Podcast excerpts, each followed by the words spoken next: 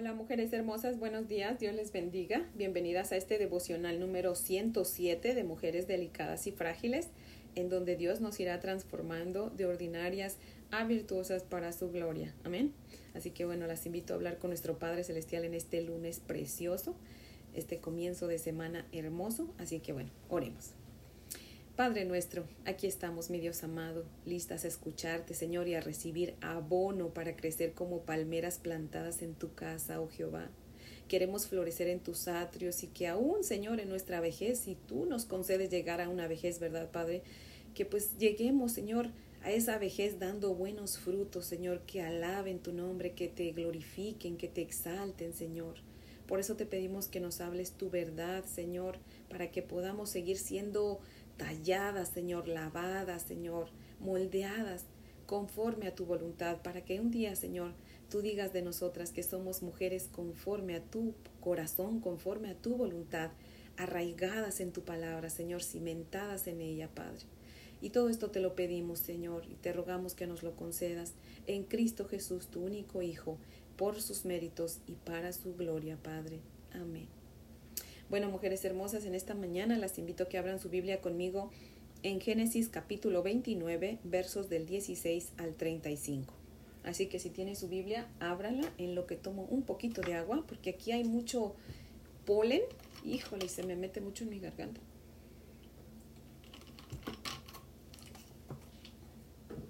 Y bueno, dice Génesis 29 del 16 al 35, así. Y Labán tenía dos hijas, el nombre de la mayor era Lea y el nombre de la menor Raquel. Y los ojos de Lea eran delicados, pero Raquel era de lindo semblante y de hermoso parecer. Y Jacob amó a Raquel y dijo, Yo te serviré siete años por Raquel tu hija menor. Y Labán respondió, Mejor es que te la dé a ti y no que la dé a otro hombre. Quédate conmigo. Así sirvió Jacob por Raquel siete años, y le parecieron como pocos días, porque la amaba entonces dijo Jacob a Labán, Dame mi mujer, porque mi tiempo se ha cumplido, para unirme a ella. Entonces Labán quitó, perdón, juntó a todos los varones de aquel lugar e hizo banquete.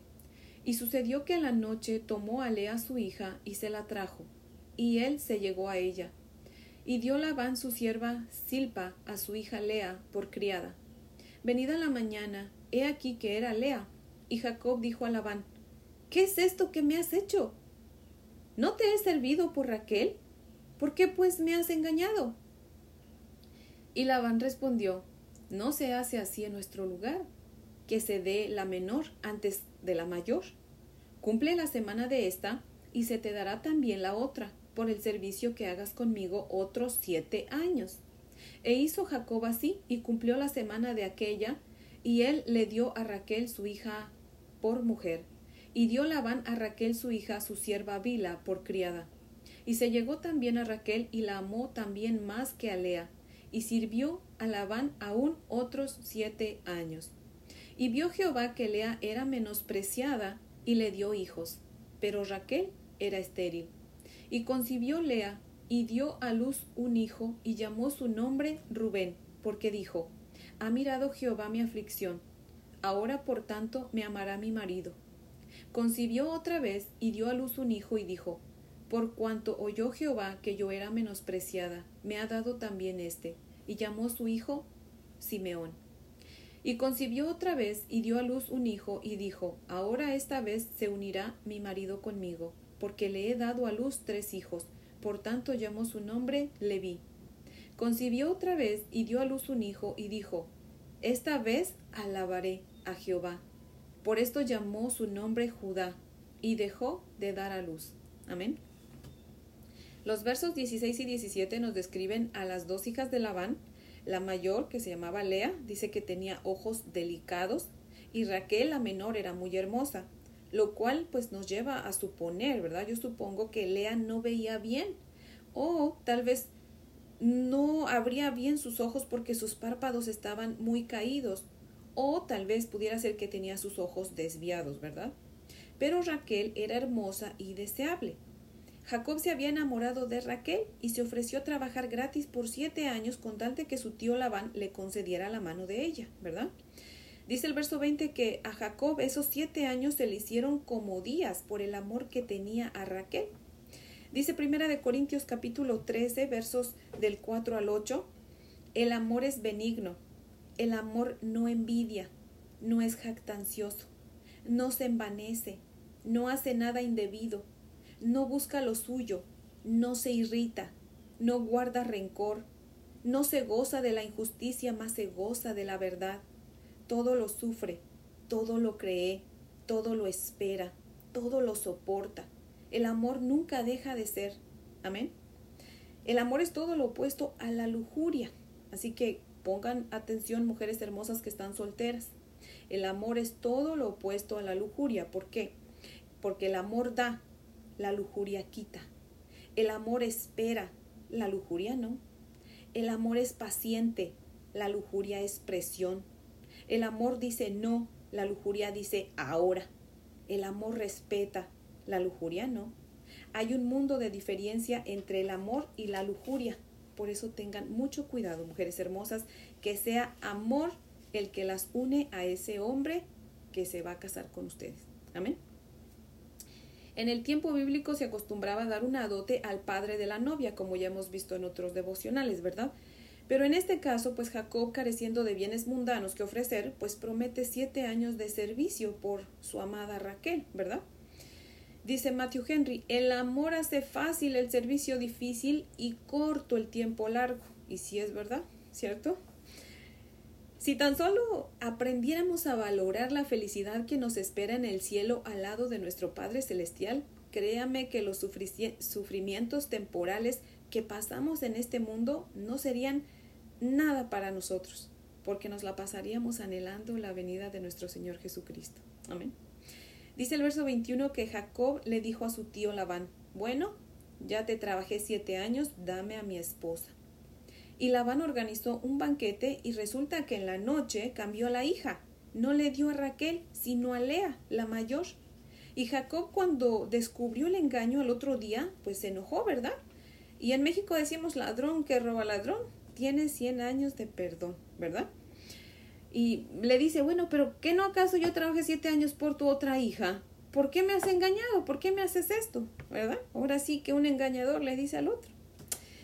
¿Se acuerdan del devocional de cuando Abraham había mandado buscar esposa para Isaac su hijo? Vimos que Labán era un interesado, ¿se acuerdan? Bueno, pues aquí lo tenemos, tremendo, que consiguió 14 años de empleado gratis. Le fue súper bien, ¿verdad? Y a Jacob lo vemos sentir lo que su hermano Esaú sintió. Jacob se había aprovechado de su hermano y de su padre y ahora lo vemos ser utilizado por su tío Labán. Dios es justo, amén. Y aún los justos, si hacemos algo injusto, Dios se encargará de que paguemos. Tengamos cuidado, mujeres hermosas.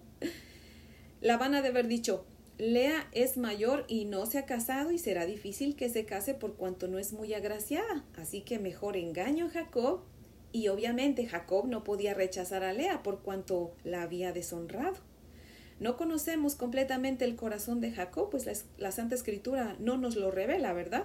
Completamente, sabemos un poco de su corazón, pero no todo, ¿verdad?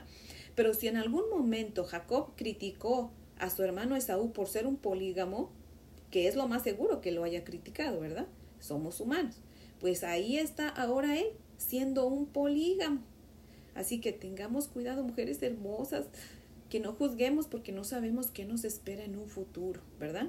Así que, bueno, en México somos mucho de dichos y decimos, no hay quien escupa al cielo y que en la cara no le caiga. Entonces tengamos mucho cuidado de, hoy, porque somos las mujeres somos caso serio, ¿verdad? La verdad. Pidámosle perdón al Señor por eso y, y no tratemos de no juzgar porque no sabemos qué, qué nos depara el futuro, ¿verdad? Y bueno, tal vez usted se pregunte, pero ¿cómo es que se dejó engañar Jacob?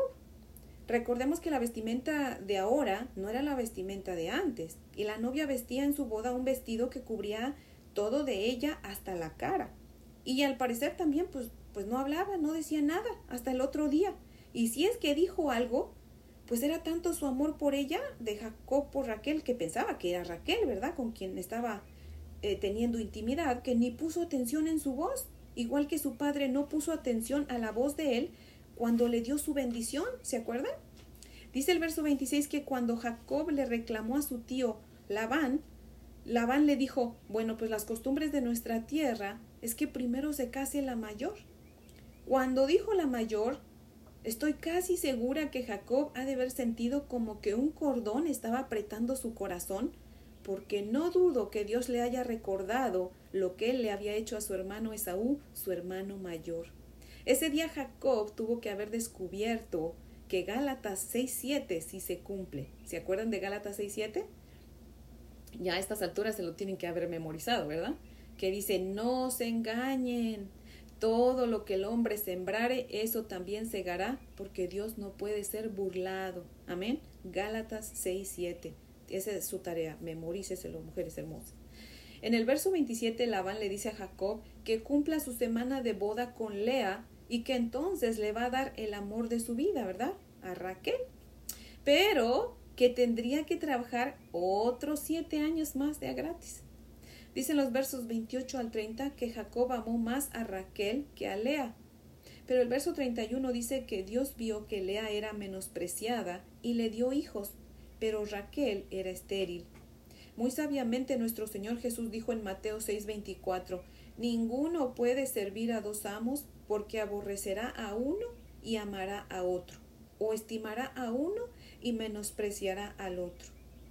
Este es el problema con la poligamia, contrario a lo que muchos dicen que según es saludable para los matrimonios tener una aventura. La Biblia dice que no, no se puede servir a dos amos. Muchos pueden decir que sí, pero si Dios dice que no, ¿a quién le creemos? ¿Verdad? No sé quién por ahí trató de abrir una puerta o qué. Está sonando la alarma de un carro. Pero bueno, vamos a seguir con nuestro estudio. Vemos a Lea cometer el error que muchas mujeres cometen, pensando que un hijo traerá al hombre a ellas, ¿verdad? Pero no es verdad. Lea tuvo su primer hijo y le puso Rubén, que significa ha mirado. Lea ha de haber dicho, Jacob verá a nuestro hijo y se quedará conmigo. Pero no fue así. Tuvo otro hijo y lo llamó Simeón, que significa el Señor ha escuchado. Tal vez porque Lea pensaba, oh, Dios ha escuchado mi oración, así que ahora sí se queda Jacob conmigo. Pero no. Luego Lea tuvo otro hijo y lo llamó Leví, que significa gozo. Porque yo me imagino que Lea ha de haber dicho, no, ahora sí Jacob va a estar gozoso de que le he dado tres hijos varones, ¿verdad? Pero no fue así. Por eso yo creo que ya no menciona a su esposo con el cuarto hijo. Al parecer Lea se había dado cuenta de que no importaba cuántos hijos le diera a su esposo, él no se volvería a ella de la manera que ella lo esperaba. Por eso es que su hijo número cuatro le puso de nombre Judá, que significa alabar. Creo que fue un nombre muy apropiado si es que Lea realmente se había acercado más al Señor como resultado de su intento fallido a su devoción por Jacob y su idea de atraerlo con hijos, ¿verdad? Lea es un ejemplo de idolatría. Mujeres solteras, hermosas. Cuando una mujer idolatra a un hombre, va a hacer de todo con tal de que ese hombre se quede con ella. Pero casi nunca sucede como ella lo planea. Tengan cuidado de no idolatrar. Se ama, mas no se idolatra. El amor da libertad. La idolatría esclaviza y las hace sufrir. Así que sean sabias, mujeres hermosas. Los hijos no son para retener al marido. Los hijos son una bendición, ¿verdad? Así que bueno, espero que aprendamos de Jacob y de Lea, de esta historia, y seamos sabias, ¿verdad? Para no cometer los mismos errores que Jacob. Ahorita ya vemos que Gálatas 6.7 se cumple, ¿verdad? El Señor no juega, Él es Dios justo, así que tengamos cuidado, tengamos cuidado de ser idolatras, Así que, y tengamos cuidado, el amor no es lo mismo que la lujuria. Cuando se ama, no hay lujuria. Amén. Así que bueno, mujeres hermosas, pues espero que este devocional les sea de gran bendición, les agrade y pues sobre todo, ¿verdad? Que sea el Señor tocando nuestros corazones y nos siga instruyendo, ¿verdad? Con su santa palabra. Así que bueno, las invito a orar en esta mañana. Oremos para terminar. Padre nuestro, por favor, danos sabiduría, mi Dios amado. En el nombre de nuestro Señor Jesucristo, por favor, cólmanos de sabiduría, de tu sabiduría pura, pacífica, bondadosa, dócil, llena de compasión, imparcial, sincera y llena de buenos frutos, Padre. Que nos haga entendidas conforme a tu voluntad, Padre. En Cristo Jesús, tu Hijo, te lo pedimos, te lo suplicamos, Señor. Amén y amén, Padre. Bueno, mujeres hermosas, espero que tengan un día muy bendecido. Si conocen a alguien que necesita de escuchar la palabra de Dios, pues compartan este podcast y pues espero que meditemos en la palabra del Señor, mantengámonos orando y si Dios nos concede la vida, pues las espero mañana para poder seguir aprendiendo más de nuestro Padre Celestial. Amén. Así que las amo en el amor del Señor, oren por mí, yo oro por ustedes y que el Señor me las siga bendiciendo. Amén.